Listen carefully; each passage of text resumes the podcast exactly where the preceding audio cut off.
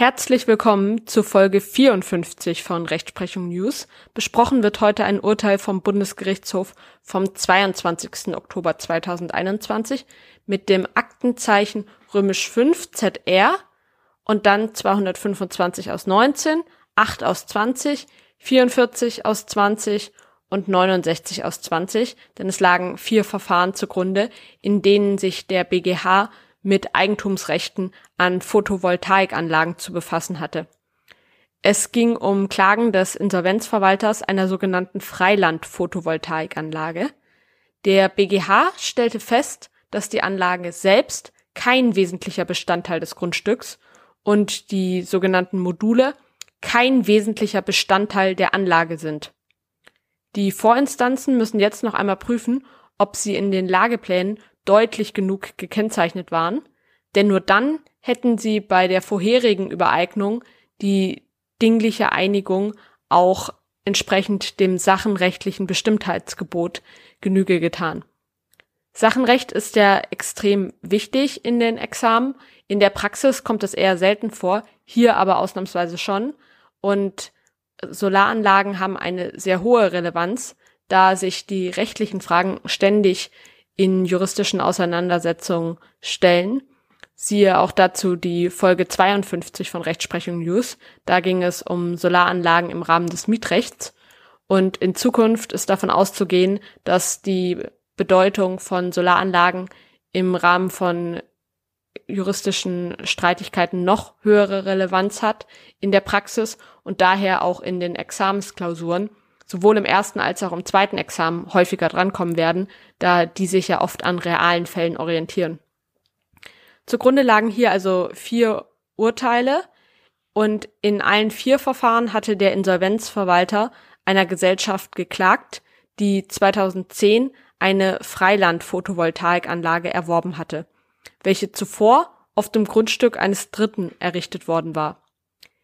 Die Gesellschaft sicherte sich an diesem Grundstück ein Nutzungsrecht.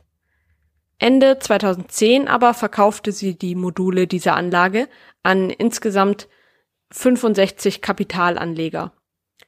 Diese sollten das Eigentum an einer bestimmten Anzahl von Modulen nebst einem Miteigentumsanteil an der Unterkonstruktion der Photovoltaikanlage erwerben. Zugleich vermieteten die Kapitalanleger die von ihnen erworbenen Module an ein Tochterunternehmen der veräußernden Gesellschaft wieder zurück.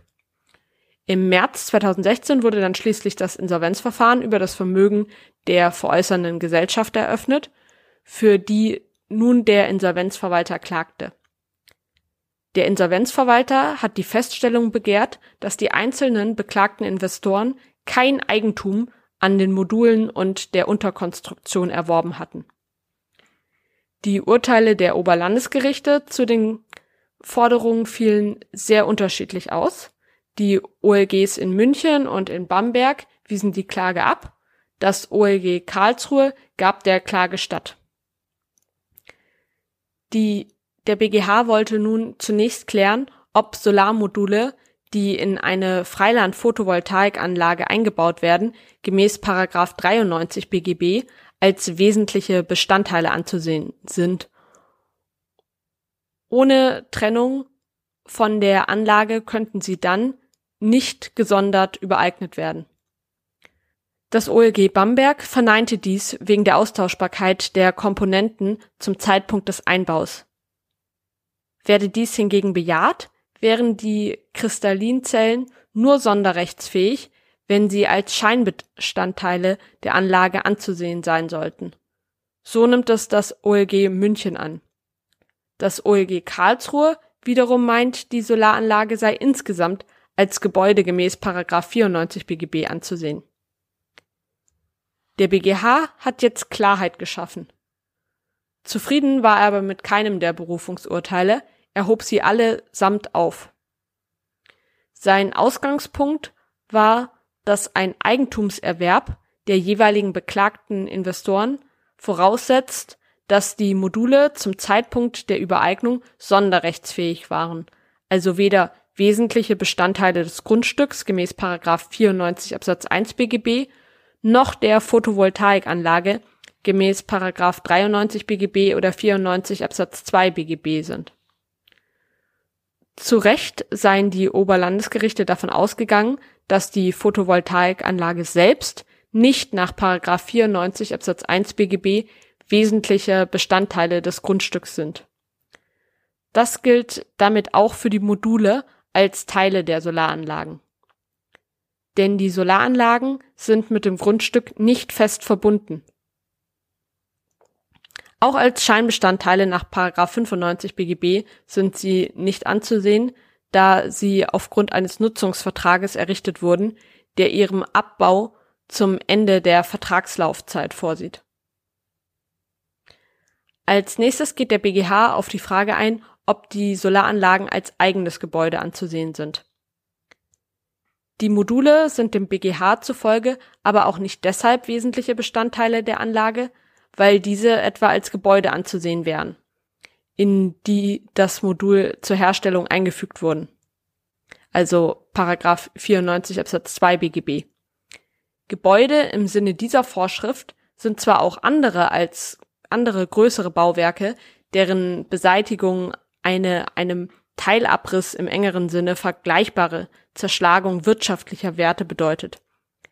Ein solches setze in diesem Zusammenhang aber regelmäßig etwas mit klassischen Baustoffen, gebautes, von solcher Größe und Komplexität voraus, dass die Beseitigung, die Zerstörung oder wesentliche Beschädigung sowie den Verlust der Funktionalität der Sache zur Folge hätte. Eine Freiland-Photovoltaikanlage stellt jedenfalls dann, wenn sie wie hier aus einer gerüstähnlichen Aufständerung aus Stangen oder Schienen sowie darin eingesetzten Photovoltaikmodulen besteht, kein Gebäude im Sinne des Paragraph 94 BGB dar. Die Module könnten aber wesentliche Bestandteile der Gesamtanlage sein, also Paragraph 93 BGB. Ob ein Bestandteil im Sinne dieser Vorschrift wesentlich sei, bestimmt sich nach den Verhältnissen im Zeitpunkt der Verbindung, wenn es darauf ankommt, ob Rechte Dritter an dem Bestandteil infolge der Verbindung untergegangen sind. Ist dagegen wie hier zu beurteilen, ob Rechte Dritter an einem Bestandteil begründet werden konnten, der bereits in eine zusammengesetzte Sache eingefügt ist, kommt es auf die Verhältnisse bei Entstehung des Rechts an und darauf, welche Folgen der gedachte Ausbau in diesem Zeitpunkt gehabt hätte. Hätten die Module bei der Übereignung im Falle der Trennung noch durch zumindest vergleichbare, auf dem Markt verfügbare Modelle ersetzt und ihrerseits in andere Anlagen verwendet werden können, wären sie sonderrechtsfähig gewesen. Das stellt der BGH jetzt klar. Und hiervon könne angesichts der kurzen Zeitspanne zwischen der Errichtung der Anlage und Übereignung der Module an die Anleger ausgegangen werden, wenn der Kläger nichts anderes belegt. Unerheblich sei hingegen, ob die gesamte Anlage durch den Ausbau eines oder mehrerer Module die bisherigen Einspeisevergütung nach dem Erneuerbaren Energiengesetz, also dem EEG, verloren und nur noch eine geringere Einsparvergütung erhalten hätte, weil für sie ein neues Fertigungsstellungsdatum gegolten hätte. Schließlich ging es dann noch um die Frage, ob die Module Scheinbestandteile gemäß 95 BGB sind. Sollten die Module nach den genannten Maßstäben als wesentliche Bestandteile der Anlage anzusehen sein, ergebe sich ihre Sonderrechtsfähigkeit nicht daraus, dass sie Scheinbestandteile darstellten nach 95 Absatz 1 BGB, gibt der BGH nun den OLGs mit auf den Weg für die nun neuen Urteile. Denn diese Vorschrift bezieht sich nach dem Wortlaut nur auf Bestandteile eines Grundstücks, die nur zu einem vorübergehenden Zweck mit dem Grund und Boden verbunden sind. Also nicht auf Bestandteile einer beweglichen Sache, sondern eben nur eines Grundstücks. Der BGH sagt auch aus, dass die Vorschrift nicht entsprechend, also analog auf bewegliche Sachen anwendbar ist. Festzustellen ist also, dass die Photovoltaikanlage eine bewegliche Sache im Rechtssinne ist, weil sie weder ein Gebäude noch wesentlicher Bestandteil des Grundstücks ist. Sollten die Module nicht als wesentlicher Bestandteil der Gesamtanlage anzusehen sein, müssten die Berufungsgerichte also als nächstes klären, ob diese in den Lageplänen deutlich genug gekennzeichnet waren. Denn nur dann hätte die dingliche Eignung, Einigung dem sachenrechtlichen Bestimmtheitsgebot genügt. Auch sollten die OLGs genauer prüfen, wie Module und Unterkonstruktions an die jeweiligen Beklagten übereignet wurden, beziehungsweise ob dieser Vorgang nach Paragraph, den Paragraphen 929 folgende BGB ersetzt worden ist. Mitzunehmen aus den Urteilen des BGHs ist also, dass die Module als wesentlicher Bestandteil nicht des Grundstücks, aber womöglich der Anlage gelten.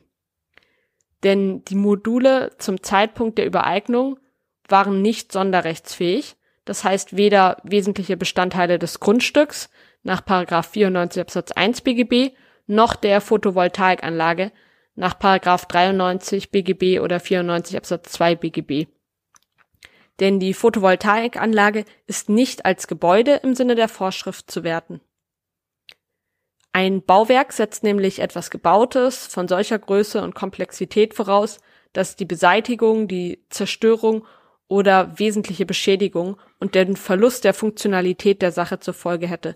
Und das ist bei den Modulen, die lediglich auf so einem Konstrukt von Schienen und ähnlichem montiert waren, nicht der Fall.